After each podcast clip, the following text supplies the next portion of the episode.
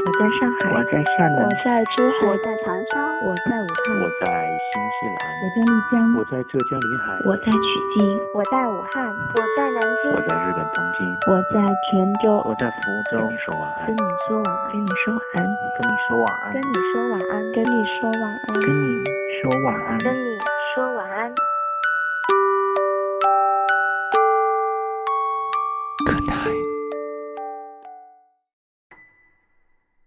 你的夜晚少不了晚安。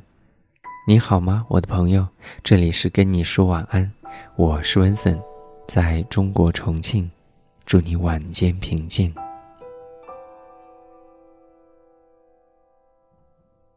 今天晚上要跟你分享一个感人至深的故事，它的题目叫做《总有一个人要先走》。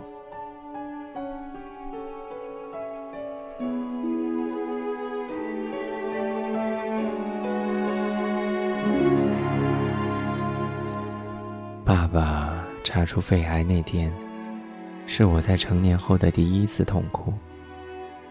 我的妻子小季也哭得无法自已。妈妈却没有表现出过度的伤心，她只是怔了好久，悄悄抹掉了眼角的一点泪花。爸爸也表现得很冷静，在详细咨询了医生。得知接受化疗的过程和结果后，他独自在房间里待了一天。出来吃晚饭的时候，宣布他拒绝治疗。在我和小季的劝说和反对声中，妈妈始终沉默着，只是一声不响地往爸爸碗里夹了几筷子菜。爸爸有自己的医保。治疗费摊下来，家里要负担一部分，但也是家庭经济实力允许的范围内，并不会造成多大的困扰。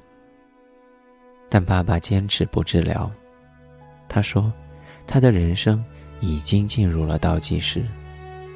不接受治疗，还有数月可活；而接受治疗，医生已经明确告知，即便是通过化疗。也不过是延长数月到大半年的寿命。他不愿意把自己最后的人生放在医院接受一次又一次痛苦的化疗。爸爸说，在他所剩不多的时日里，他希望过自己想要的生活。爸爸恳切的话最终打动了我和小季，而妈妈在一边沉默了许久之后，说了一句。让我们回老家吧，你爸一直想回家。这句话彻底让我接受了爸爸的决定。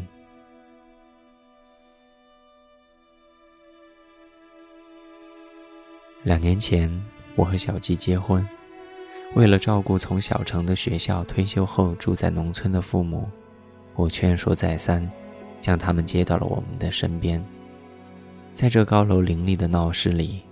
回想起来，爸妈确实不是多自如的。他们时常怀念农村出门就可以见到的田野河川，喜欢与邻里淳朴无间的家里往来，不习惯大城市里面的坏空气。第三天，我和小季就将他们送回了农村老家。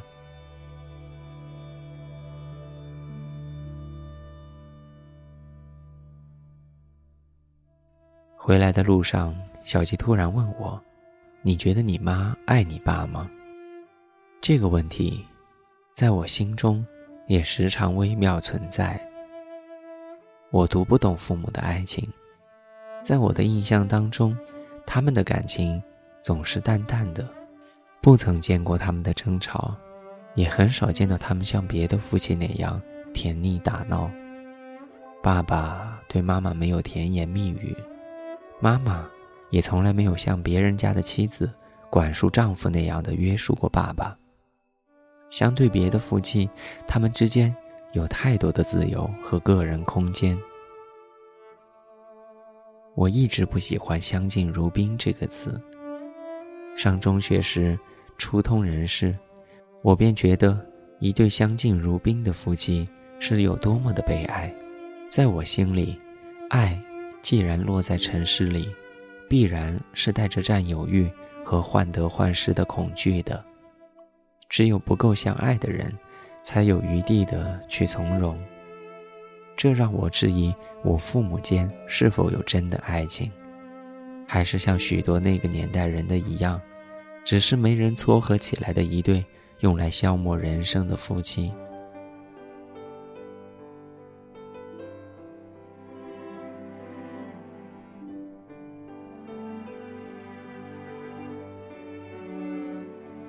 爸的五十三岁，这突来的病患，让他的命运拐了弯。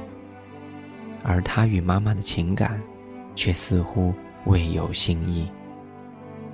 现在。爸爸的生命进入了倒计时，他放弃了艰辛的抗争，而妈妈支持了他的放弃。爸爸回家以后，他们的日子竟然也过得从从容容。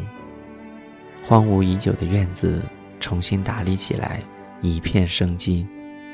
爸爸隔三差五的去花市，买来许多花束。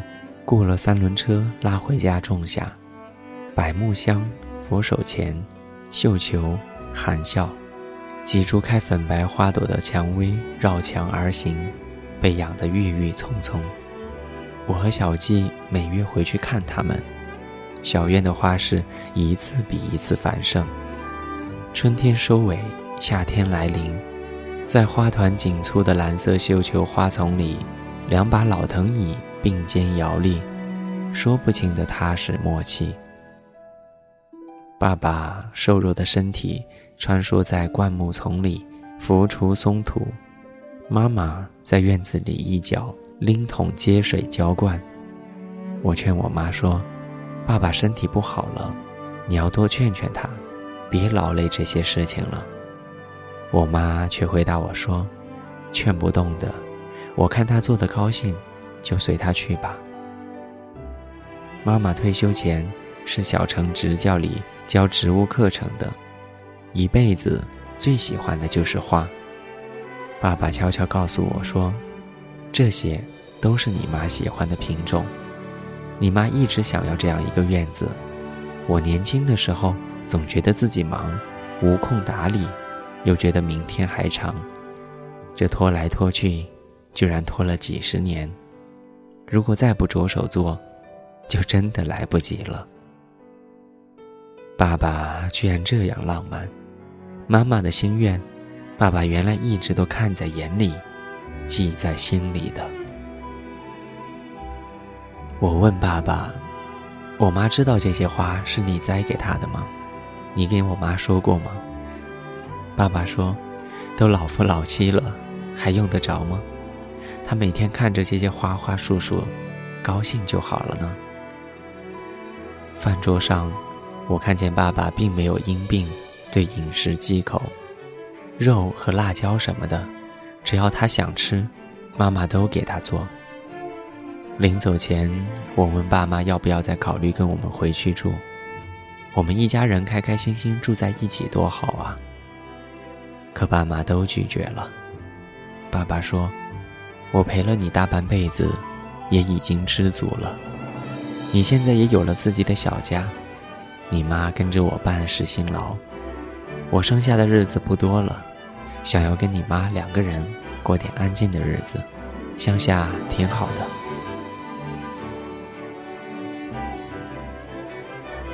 生命最后的日子，我爸选择跟我妈一起过。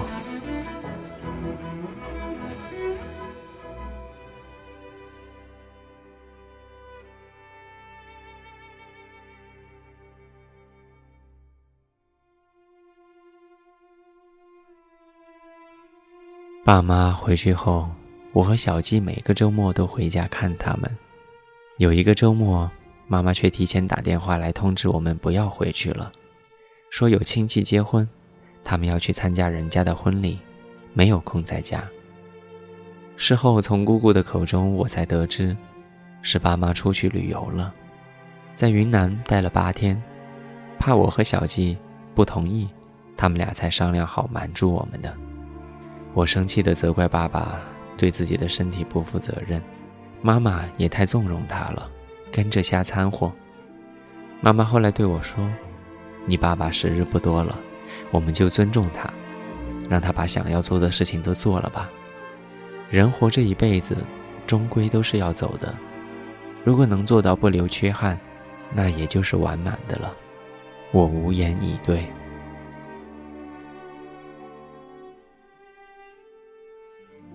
爸爸患病过后，许多事情上体现的是他们观点上出奇的一致和默契，让我觉得他们一辈子平淡从容的相处模式，也许不是他们不相爱，而是恰恰因为他们是那样相似的两个人，他们是彼此的同类。从云南回来后的第二个礼拜，爸爸病重了，这一次。全家尊重了爸爸的选择，没有去医院接受抢救。爸爸在自己的家中，在我们所有人的陪伴和注视中，平静地离开了人世。临走前，爸爸似乎没有什么话要想说，他只是轻声地叫了一声妈妈的名字。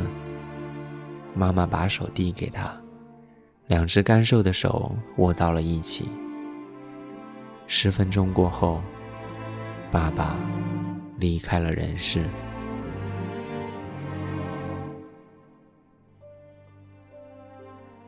爸爸的葬礼上，妈妈井井有条的打理着事务，虽然悲伤，情绪却没有太大失控。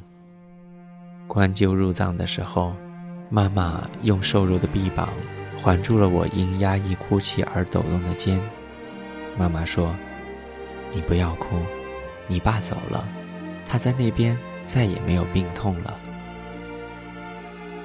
只是几个小时之后，送葬的队伍散去，妈妈还不愿意离开。她让我小季都先回去。她说：“你们先走，我想在这里安安静静的陪他一会儿。地底下太黑了，他一个人多孤独啊。”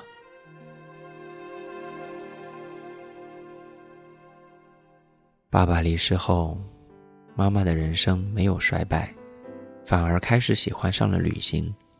在短短半年里，她通过小城的旅行社多次跟团旅行，分别去了三亚、南京和浙江。没有了爸爸的妈妈，似乎过得更加洒脱了。我回家看妈妈，聊起了旧事，第一次跟我说起了她与爸爸相识到结婚。妈妈说，第一次通过媒人介绍见到爸爸的时候，她就觉得，这辈子就是这个人了。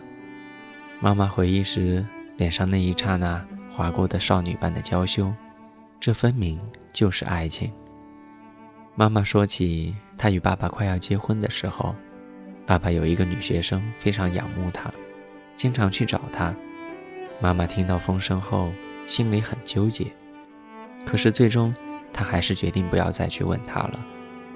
妈妈说，那时候他用了几天几夜想明白了一个道理：爱情不是能要来的东西。如果他是爱他的，那么就是爱他的；如果不是，再怎么争吵，也都是没有意义的。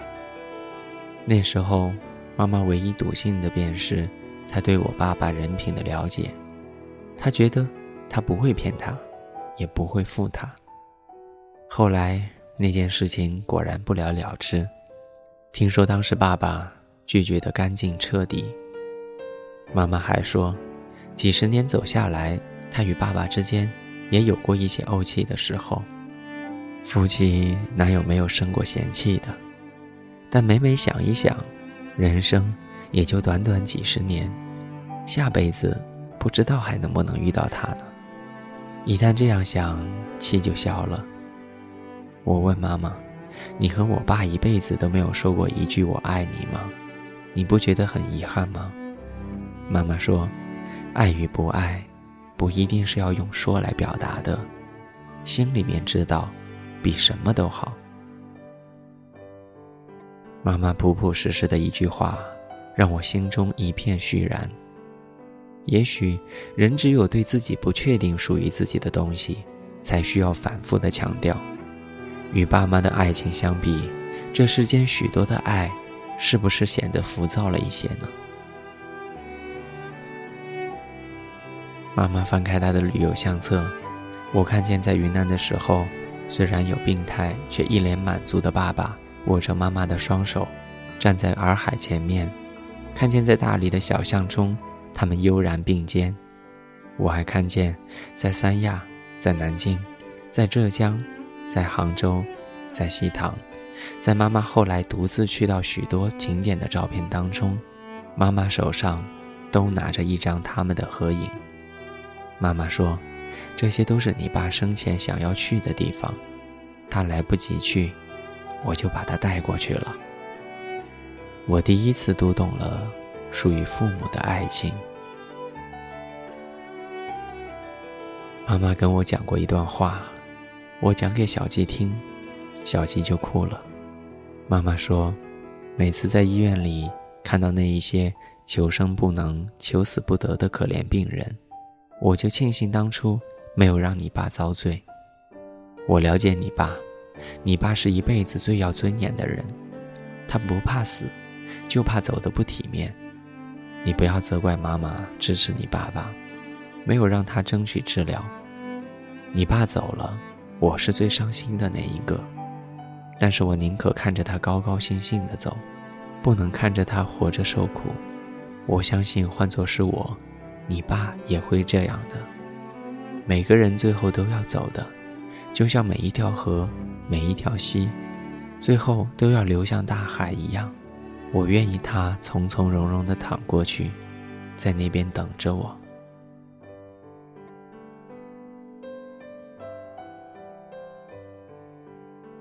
许多像我这样自诩聪明的儿女，总喜欢以自己的认识来剖析父母的情感，而我用了半生才明白，我爸妈的爱情原本像一片无言的沃土，没有花哨的张扬，不需要浅薄的表达。却是彼此人生最可靠、最实在的黯然根基。这人世间的爱情会绽放出许多的面目，而他们的那一株，沉默蜿蜒，将彼此的人生都繁衍成葱茏绿意。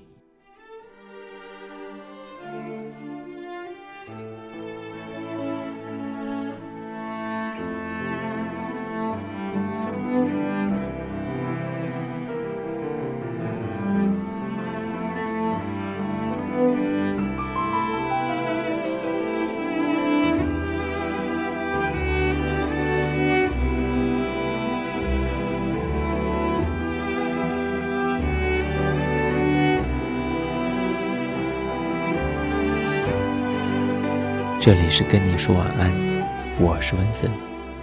不要忘了我们的约定，你有任何想要跟我说的话，或者想跟我们分享的故事，都可以通过任何一种方式来告诉我们。我的邮箱地址是 ivanson at ivanson dot com。今天是二零一四年十二月十四号，我在成都跟你说晚安，晚安。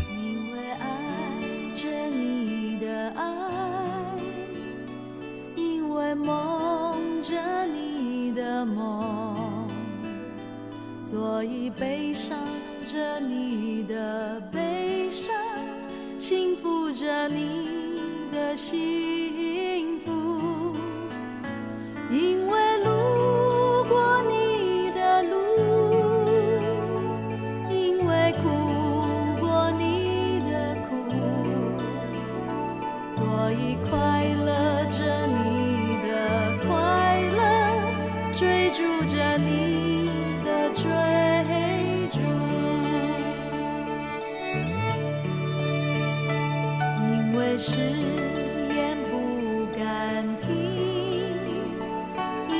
这